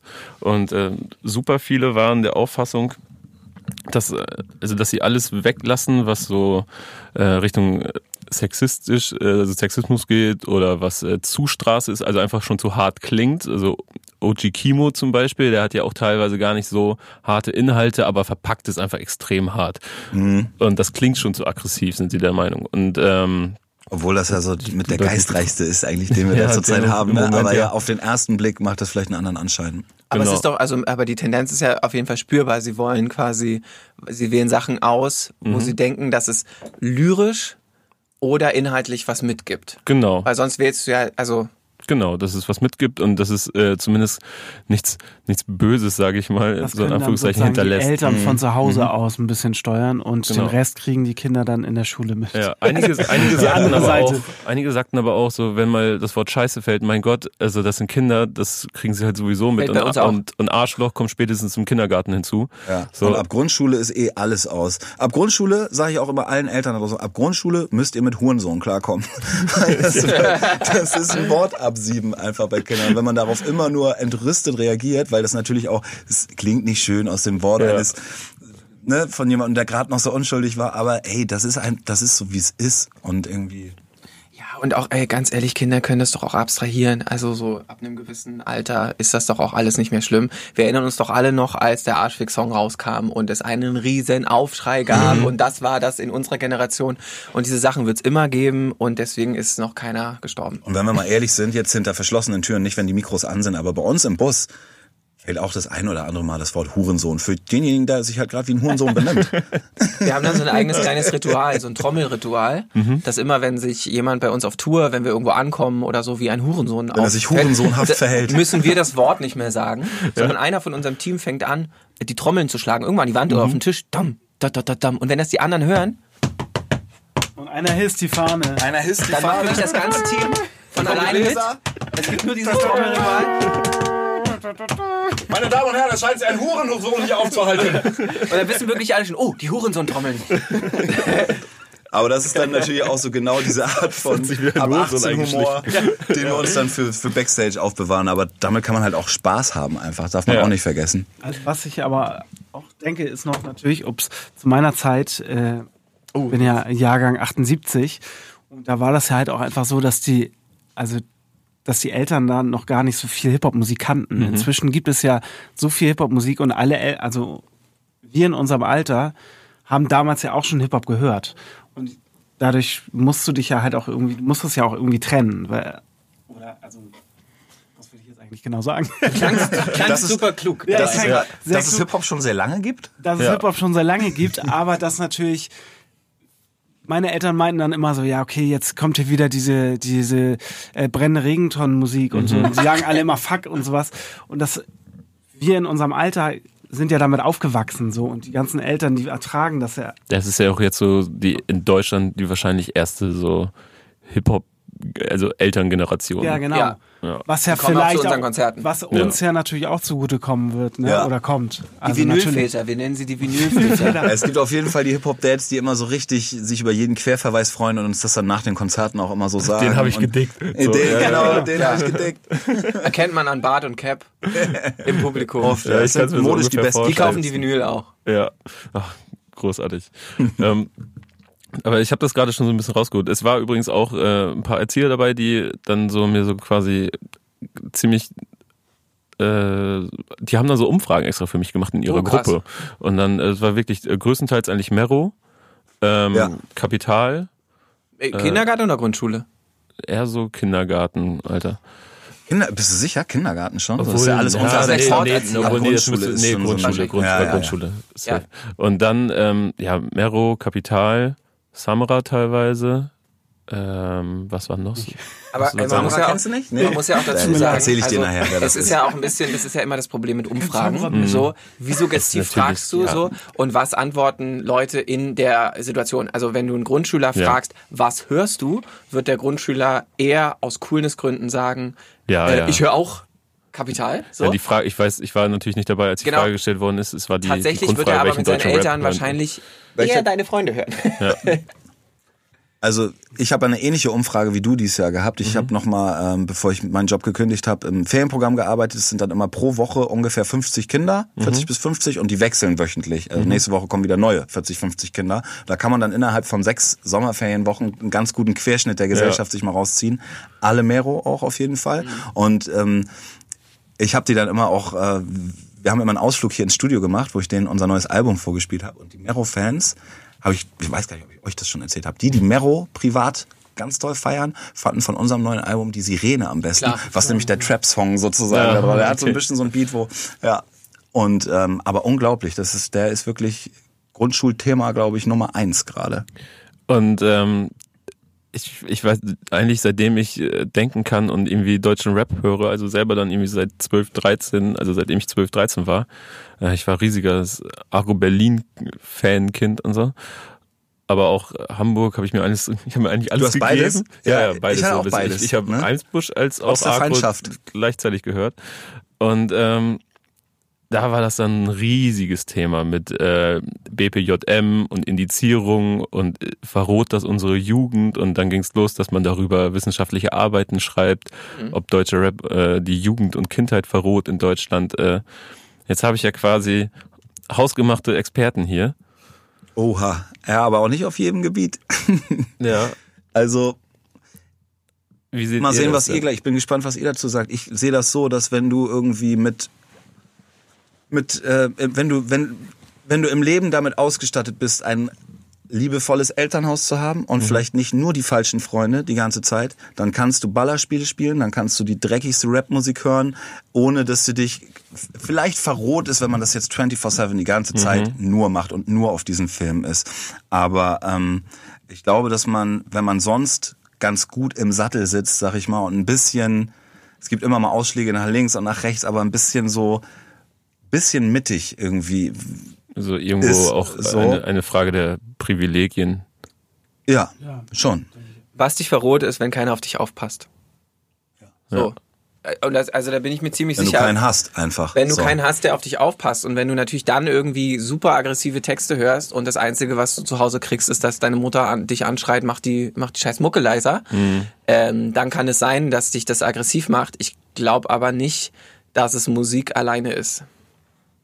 Ist ja auch, ich, also ich will ja jetzt auch nicht meine WG abschlachten, weil ich einen Horrorfilm geguckt habe. Ja. Und ich gucke wirklich sehr, sehr gerne sehr, sehr brutale Horrorfilme. so. Wo geht dir am meisten einer bei ab? Wie, also welche, welche Foltermethode findest du? Krassesten? Ich habe den gruseligsten Horrorfilm ähm, gesucht, ja, mit Franzi damals und habe ihn auch gefunden. Also den finde find ich am schlimmsten Horrorfilm. Martyrs heißt der. Du Das ist aber eher so? Psycho, oder? ja, aber die- also sorry, aber das ist Psycho doch aber der auch hundertmal schlimmer als Viel einfach nur schlimmer, Splatter. ja. Ich finde den, den fand ich wirklich, das will ich auch nicht nochmal gucken. Und ich gucke wirklich richtig gerne Horrorfilme. Den habe ich geguckt und habe ihn gefunden. Es war für mich der schlimmste Film, den ich jemals gesehen habe. Aber Obwohl Midsommar jetzt aber auch gut aber ging es ja dann da auch so um körperliche Gewalt? Oder Es ging auch um körperliche Gewalt und um um seelische Gewalt und Okay. um, es war super gruselig. und ich bin trotzdem noch da, also. Und vielleicht, und ja, glaubst du, dass das was damit zu tun hat, dass du aber auch du bist, der jetzt, wenn du in einer, wenn in einer, in einer labileren Ausgangsposition wärst, wo du vielleicht irgendwie, wo eine Kleinigkeit reichen kann, um dich zum Austicken zu bringen, dann kann es vielleicht auch mal Musik sein oder kann es auch ein Film sein, aber dann ist eh. Aber das, Äh, Ja. Dann ist, ist das eh schon muss so ja auch gut vor allen Dingen nicht immer eine. Gewalt sein, sondern es ist ja, ich finde, in der Generation heutzutage hast du ja auch immer mehr Familien, die sich trennen, die aus, die nicht mehr zusammen wohnen. Da kriegst du das halt irgendwie auch als Kind mit, wie du dich getrennt, also Also das hast du ja auch alles so, das ist auch nur mal eine Annahme, ne? Ich weiß nicht, ob die, dafür müsste man eine eigene Umfrage machen, aber ich könnte mir zum Beispiel vorstellen, dass dieses äh, extrem kapitalistische Denken, was in die Kinder äh, da eingepflanzt wird, auch oft, dass denen das Streben wirklich nach Geld. unfassbar wichtig ist, teure Klamotten und sowas Ja. zu tragen, dass das mehr Schaden anrichtet als irgendwelche äh, äh, Gewaltfantasien oder was es halt sonst noch da so gibt in Ich glaube ehrlich gesagt, Rap. das ist das höchste Gut, was man haben kann und deswegen es wird sich auch immer gestritten, ob Schulbildung Sinn macht und ob unser Schulsystem kaputt ist oder so. Das höchste Gut ist nicht Faktenwissen, sondern sich kritisch mit Dingen auseinandersetzen zu können. Wenn man das irgendwo von irgendjemandem mitgegeben bekommt, ob es jetzt Eltern sind oder ein besonders engagierter Lehrer, der dir beigebracht hat, guck dir die Sachen einmal an und hinterfrag sie und äh, denk drüber nach, ob das wirklich so stimmt, wie es dir äh, vorge vorgekaut wird, dann hast du, glaube ich, im Leben gute Chancen durch. Nur wenn du das dann zu doll betreibst, dann wirst du so ein Verschwörungstheoretiker. wenn, du so, Ja. wenn du so, also auch da gilt es, die Waage zu halten. Aber ja, Verschwörungstheoretiker, die hinterfragen ja oft nicht, sondern die ähm, glauben einer Person, Stimmt. die, die ihnen was vorbetet. Also aber das ist ja aber das gehört ja auch irgendwo zum Hip-Hop-Kosmos, ne? Also ich, das ist ja auch veraltet, würde ich mal sagen, dass man da über irgendwie die Verrohung spricht und Mhm. durch die Sprache. Es sind, glaube ich, eher die Inhalte und es ist dieses kapitalistische Streben nach Geld und Statussymbolen und ähm, ich glaube die Verherrlichung von äh, Drogen, die also Das ist aber krasser geworden. Ne, das ist genau, das also ist so. krasser geworden, dass es einfach äh, irgendwie dazugehört und äh, auch gar nicht mehr so in Szene gesetzt wird wie damals, vor, vor zehn Jahren, da wurde es wirklich ja einfach so über, das war ein überzeichnetes Bild. So, ich meine, Sido, super intelligentes Drogenopfer. So, ne? Und ähm, aber heutzutage ist es einfach, es gehört dazu. So, und es ist einfach, es geschieht nebenbei. Und ich glaube, das ist schwierig. Also diese beiden Punkte. Und ja, ja, Punkt eigentlich, weil ich glaube, das sind auch die, die Punkte, die 2019 kritisiert werden, eigentlich hauptsächlich an deutschen Rap und der jungen Hörerschaft und nicht mehr vor zehn Jahren. Ja, und wo man auch nicht immer weiß, also das jetzt mit, mit die Drogen zum Beispiel, wenn du jetzt irgendwie schon vor 15 Jahren auf dem Splash warst, was bei mhm. mir zutrifft und jetzt ja. heute hingehst, ist das schon. Äh, da hat sich was getan. Das ist schon mehr als nur die, die, Musik. Da haben sich die Drogen geändert, oder? Ja, ja. komplett. Ey, da, vor 15 Jahren, wenn du da, da hätte man glaube ich auf dem Splash heimlich gekokst, weil man sich geschämt hätte, weil du sonst von den ganzen Kiffern irgendwie übel angeguckt wirst. Und heute ziehen sich die Kids da eine Nase nach der anderen. Also es war wirklich auch ein bisschen erschreckend, das so zu sehen und dadurch merkt man dann auch, okay, es ist nicht immer es bleibt nicht bei der Musik ja, oder bei einem glorifizierten Lebensstil, sondern es geht auch wirklich äh, aufs Publikum und über. Da ist es aber halt, und das meinte ich halt vorhin, ne, da ist es halt krass, wenn du das in einen Song baust oder wenn das irgendwie mhm. auch so Teil deines Wortschatzes als so mhm. Rapper ist, wenn du dann vergisst, dass dich die Elfjährigen hören, dann finde ich, wird's schwierig. Mhm. Und wenn du dann nicht da irgendwo Stellung beziehst. Also finde ich persönlich, mhm. das äh, geht für mich nicht mhm. eigentlich. So dass das so mein Bild ist, wenn Künstler darauf angesprochen werden, mhm. diese die die schlimme Wort Vorbildfunktion, dann äh, ist es häufig ist die Antwort häufig, ähm, dass sie der Meinung sind, dass Eltern dafür darauf achten müssen, was ihre Kinder hören und dass sie sich nicht so, also sie wollen sich nicht der Verantwortung entziehen, aber andererseits können sie ja auch nicht auf all ihre Hörer achten nach dem Motto ja. ähm, und sich irgendwie verstellen, was ist nun mal das, wovon sie erzählen und ihr Leben und so weiter. Ähm, wie seht ihr das? Ist das Elternaufgabe oder also ist es Künstleraufgabe? Die, die machen ja auch bewusst dann so eine Musik, ne?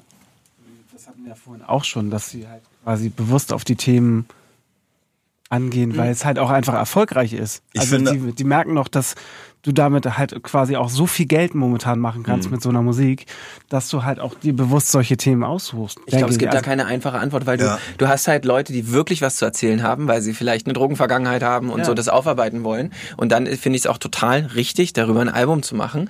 Bloß wenn du es machst, äh, weil du dich mit einem Thema anbiedern willst, das mhm. gerade irgendwie fett ist und Schon weil äh, Codein ist gerade das meist gegoogelte Wort, so, dann, und jetzt mache ich mal einen Song, der so heißt, dann ist es halt einfach wack. Und am Ende ja, kann natürlich ja, auch, am Ende finde ich, kann auch der Künstler selber entscheiden, dass äh, die, diese Freiheit hat er ja, ähm, zu sagen, ja, ich, ich mach das und lebe dann damit halt irgendwie äh, das Gift in die Köpfe reinzuschütten. Mhm. Irgendwie, das ist genauso sein gutes Recht, wenn er damit leben kann und dann irgendwie cool damit ist, in Ordnung.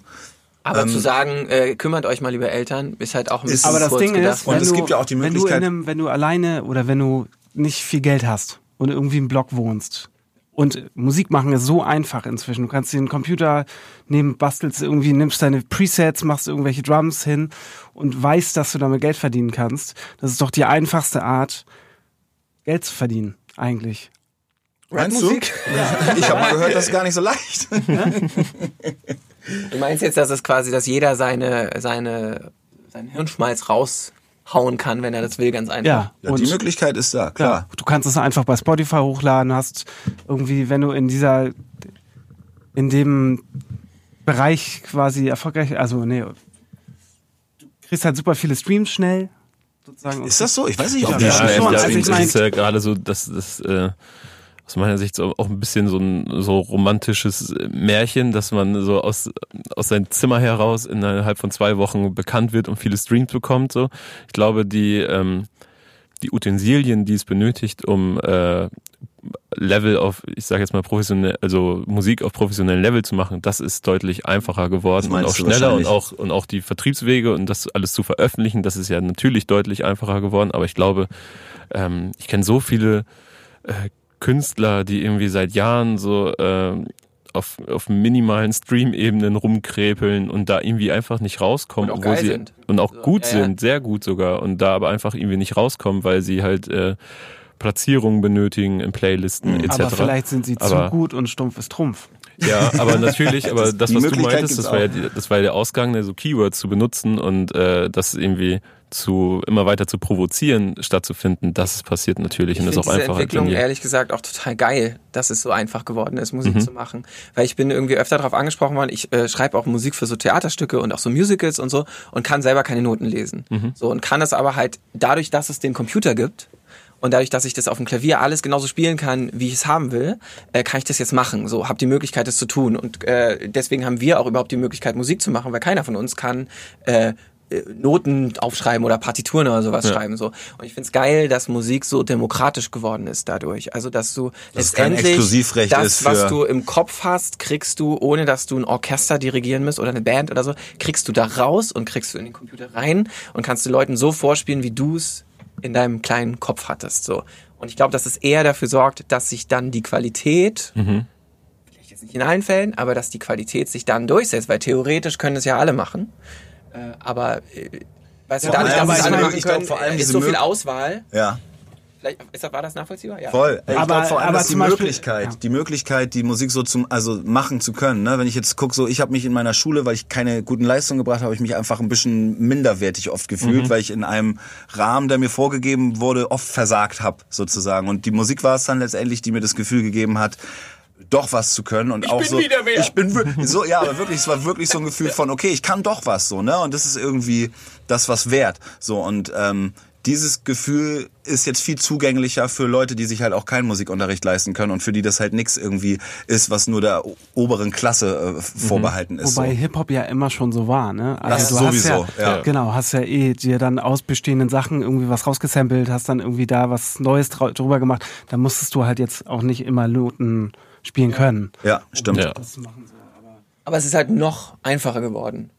So in den letzten ja, Jahren. Also alleine, alleine, wenn ich mir vorstelle, was wir teilweise an Sounds hatten, als wir unser erstes Album gemacht haben und was wir jetzt für, Möglichkeit ha äh, für Möglichkeiten haben ja. äh, bei unserem fünften Album, wie mhm. einfach gewisse Klangbilder, die du im Kopf hast, herzustellen sind. Und bei uns ist es ja ganz oft auch das Thema, dass wir ein Klangbild im Kopf haben, was es in der Art schon mal gab. Also, also mhm. bei uns gibt's ja ganz oft so dieses, es muss klingen wie ein 90er-Song oder das, ne, ja. das, das, haben wir ja manchmal. Und wie schnell wir inzwischen an so ein Ziel kommen können, ohne dass wir uns ja, irgendwie... Libraries wie Splice, Online-Libraries, mhm. wo du halt dann sagen kannst, okay, ich suche jetzt mal nach den Sounds. die dann sogar noch oft so heißen. Das ist tatsächlich gemischt. fast so eine Art Hobby von äh, Freunden von mir, dass sie sich so ähm, erfolgreiche Songs äh, anhören, so gerade so die großen deutsche Playlisten abklappern und äh, dann sagen, ha, in Song XY, da ist aber ein Splice-Sample drin. Hast du auch schon mal gehabt, ne? Lukas? Ja, ich habe hab auch, ich höre hier die bei, kochen auch nur mit Wasser. Es, ich weiß, im, ich weiß, im Apache-Album vier Splice-Samples, die ich schon in einem Musical benutzt habe. Weil du der härteste Apache-Fan auf ja. der Welt bist. Aber ich höre genau das. Der wurde auch ein paar Mal genannt im Übrigen. Hä? Apache wurde auch ein paar Mal genannt. Bei, also bei, dein, bei deinen Homies, die sich das so zum mhm. Spaß machen, da, da auf die Suche zu nee, gehen. Nee, nee, äh, bei, bei, bei, den, den Kindern. Bei den Kindern. Aber ich muss, muss an der Stelle sagen, ich bin der allergrößte Apache-Fan auf diesem Planeten. Ich bin, also, aber weil ich auch so eine Affinität zu so Cheesiness habe, so. Mhm. Ich finde dieses Gangster-Rap-Schlager-Thema, also für mich ist es so Gangster-Rap-Schlager eigentlich, ja. weil es ist halt wie Schlager produziert so, hat auch diese Beat-Bassläufe, dann macht er auch so Schlager-Melodien, singt es aber mit einer Gangster-Rap-Attitude. Ich feiere das total, weil ich das sehr so party-tauglich und so finde. Ähm, aber denk auch, krass, dass diese Stumpf, also dass diese Stumpfheit bei den jungen Hörern, glaube ich, gar nicht als diese Stumpfheit wahrgenommen wird, mhm. sondern als das ist jetzt aber der neue Shit. Ja. Und ist es ja auch auf eine Art, aber auf eine andere Art auch gar nicht. Ja, es, ja, ja, ich weiß, was du er hat, so, er hat halt was Eigenes, was Apachiges damit reingebracht, was halt diesen kompletten Erfolg, den er damit hat. Ja, aber so, zum Beispiel seinen Namen flüstern die ganze Zeit in Apache. Ist eigentlich ein, es ist, ne, ist, Stage Entertainment hat das auch. Stage. Mach das Gleiche. So. Und dann auch diese, diese ganzen Fill-ins, diese 80s Fill-ins. Mhm. Das hat Chris, halt Crystal Burke bestimmt auch irgendwann. So. Ja. ja. Du, du, das ist Phil Collins. Ich feiere halt dieses so, äh, aber das ist auch, äh, weil ich irgendwie halt auch am Theater arbeite, da musst du halt Musik so komponieren, dass sie beim ersten Mal hören reingeht. Es ist nicht wie ein Rap-Album, was du so dingen musst und mm. äh, so, sondern das machst du Kein Grower. Es dürfen nein, keine Grower dürfen sein. keine Grower, müssen, müssen All Killers, No Fillers sein. Ja. So, und das ist irgendwie bei dem Album, finde ich auch so und deswegen feiere ich es irgendwie. Aber halt auch. Ja. Liebe geht raus an Apache. Ja, voll. Von Lukas. Stark. Und uns auch. Ähm, ich meine es schon ein bisschen rausgehört zu haben, aber ich würde dann nochmal so als Abschlussfrage mhm. ähm, nochmal so schlussendlich, weil ich habe selber für mich keine Antwort darauf, wie, wie man irgendwie mit Rap umgeht und äh, Jugendlichen und Kindern. Aber ich gehe davon aus, dass Künstler sich da nicht großartig anpassen werden, das wird, sondern eher sich das noch weiter so entwickelt, dass äh, man viel früher alles Mögliche sagen kann.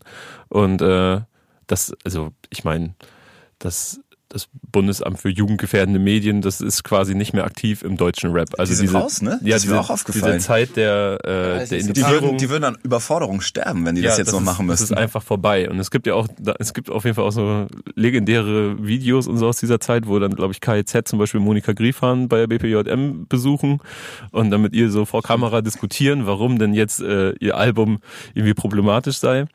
Das äh, großartig. Aber ich glaube, dass es viel mehr daran liegt, dass jetzt zu reflektieren gemeinsam mit Jugendlichen. Das ist nämlich auch eine Antwort gewesen, die ich ein paar Mal bekommen habe in meiner kleinen, also es ist ja wirklich eine kleine Studie, die ist nicht repräsentativ so, sondern einfach, was mir Leute geschrieben haben, dass sie, ähm, dass sie teilweise einfach alles mit denen hören, was sie halt hören möchten und danach mit denen darüber zu sprechen, um es einzuordnen. Ich habe eine Frau kennengelernt, die ist, ähm, Rap-Doktorin. die ist kein, nee, nee, die ist keine Rap-Doktorin, sondern die ist Präsidentin beim Lehrerin, Bundesamt für Masterin. Rapmusik. Auf jeden Fall ihr Spezialgebiet, für das sie auch so relativ berühmt ist in Deutschland, ist GFK, gewaltfreie Kommunikation, wo es darum geht, wie du äh, als Elternteil mit deinem Kind, aber auch so im, im sonstigen Umfeld, wie du kommunizierst irgendwie mit Menschen. Und ähm, fand das interessant, dass die mir erzählt hat, dass ihr Sohn halt, der ist irgendwie elf oder zwölf jetzt, größter Kapitalfan ist und macht nämlich genau das, was du gerade gesagt hast. Die, sie macht es auf eine krasse Art. Die druckt sich die Texte aus, setzt sich mit ihm hin und geht die tatsächlich durch. Verbietet ihm aber nicht, verbietet ihm nicht, das zu hören, sondern ähm, die gehen halt in den Austausch darüber. Und ich glaube, das ist das Beste, was man machen kann, auch wenn es so unfassbar viel Rap gibt, dass ich mir nicht vorstellen kann, das für jeden einzelnen Song zu machen, den das Kind vielleicht hört. Aber dieser Grundgedanke zu sagen, wir setzen uns hin, setzen uns ein bisschen damit auseinander, tauschen uns darüber aus ähm, und ich nehme dir das nicht weg, sondern es darf irgendwie bleiben, aber ich möchte mit dir darüber reden. Das ist, glaube ich, mit das Beste, was man machen kann. Und vielleicht auch das Einzige. Wegnehmen geht nicht. Versucht das den Kids wegzunehmen, die holen es sich doppelt und dreifach Da will zurück. man es doch noch Vielleicht sind mehr. ja die Kinder, die jetzt mit uns groß werden und aufwachsen und uns hören und auf unsere Konzerte gehen, vielleicht gehen die damit ja auch, also gehen die jetzt ja auch schon ein bisschen anders daran. Kann sein. Auch nicht, ne? Dass du halt, dass sie checken, alles klar, ey, die, das ist ja halt auch normale, gute Rapmusik, die die Jungs machen.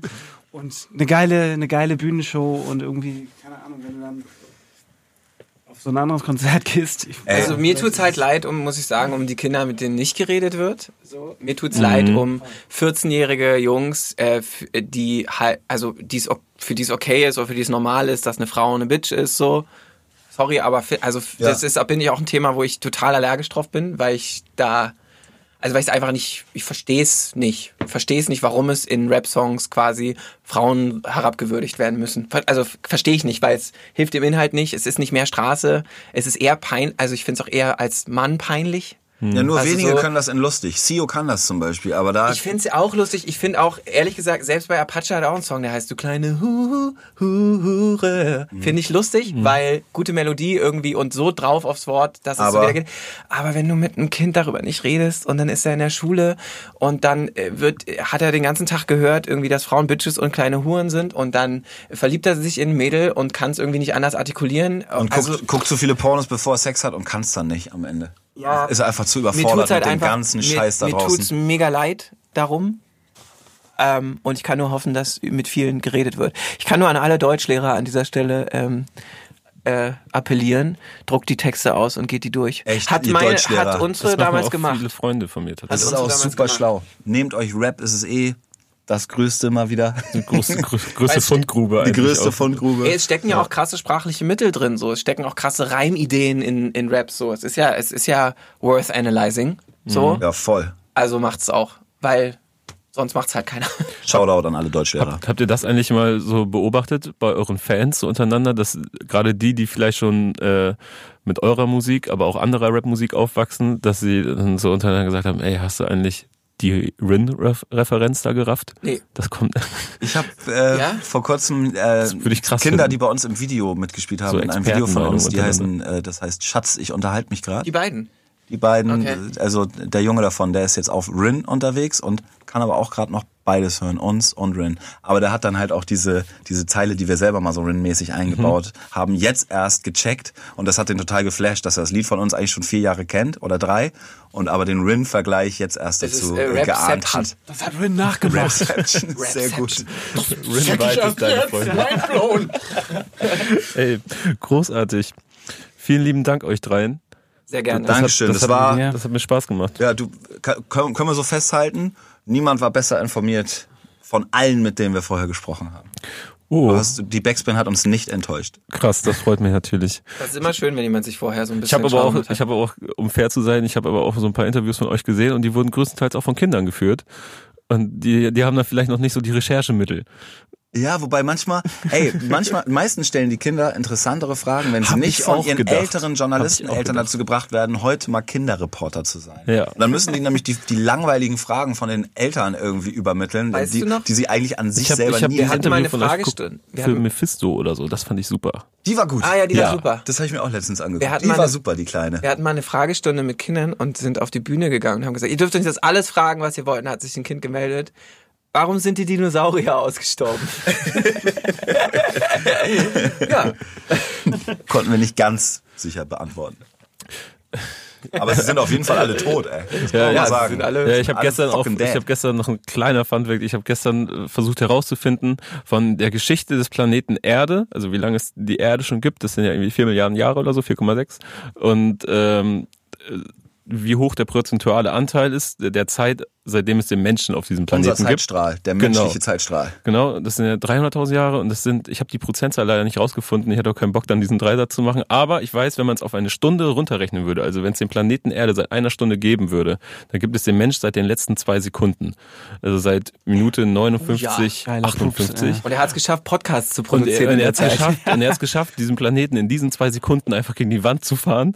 So, weil, äh, weil ich gestern gesehen habe, dass in Russland jetzt äh, erprobt wird, das hat die Tagesschau absurderweise gepostet, Dann stimmt's auch. ähm, dass, dass es ausprobiert wird, dass Kühe nun VR-Brillen tragen. das hab ich auch gesehen, damit das hab sie- ich auch gesehen. Damit sie in ihren äh, Melkanlagen äh, von grüne Wiesen vor Augen haben und so noch glücklicher und saftiger produzieren. Oh, ich, weißt du was? Das würde ich denen aber gönnen. Ich würde das den Kühen sehr gönnen, wenn die eine geilere Umgebung äh, auf die Augen getackert bekommen, als diese scheiß Oder wir trinken Hallen, halt einfach mal keine Milch mehr. werden. Äh, ist, betrifft das dann automatisch auch Kakao? Das betrifft auch Kakao, ja. Vergiss es, Den dann geht die Welt nicht halt den Arsch. Okay. Trink mal Kakao. Okay. Nein, ich Okay, nicht. Dieter ich nicht. Nein, mach ich nicht. Hör jetzt auf damit. Okay, sehr gut. Props. Props an dich, Flo, dafür. Und äh, nochmal vielen lieben Dank. Und ähm, ja, vielleicht wird der Backspin-Hörer euch ja irgendwie demnächst mal auf so einem Konzert sehen, wenn dann die ersten Kinder kommen. Die Vinylväter-Hörer. Die Vinylväter. Ja, hören. geht auf Spotify. Such deine Freunde. Wir brauchen mehr Streams. Cooler Slang, mit dem du das machst. Ja, klar. Streamt deine Freunde auf die Eins, dann kommt dieses Jahr noch das zweite Ey. Album. Genau. Das, In zwei Wochen kommt das zweite Dann Album. kommt Das machen wir ganz schnell. alles klar. Danke euch und Vielen Dank. Danke Bis dir. bald. Bock gebracht.